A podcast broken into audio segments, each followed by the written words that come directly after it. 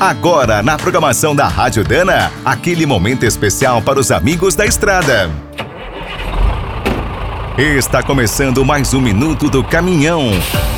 Fique por dentro das últimas notícias, histórias, dicas de manutenção e novas tecnologias.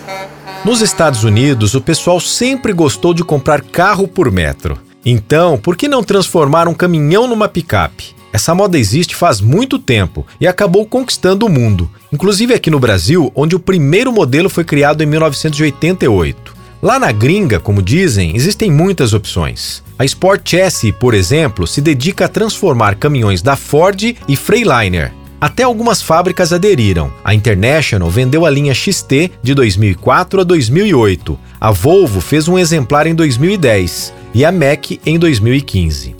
No Brasil, o primeiro modelo que chamou a atenção foi um Bigfoot, fabricado pela SR em 1988. Era uma cruza de cargo com F1000.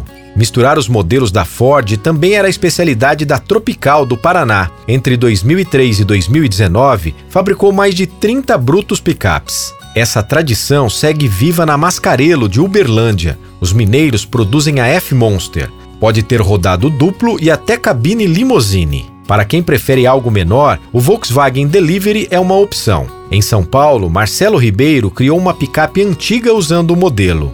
Muitos clássicos das nossas estradas também estão sendo picapizados. Os preferidos são os modelos da Scania, Mercedes, Ford e GM. Quer saber mais sobre o mundo dos pesados? Visite minutodocaminhão.com.br. Aqui todo dia tem novidade para você.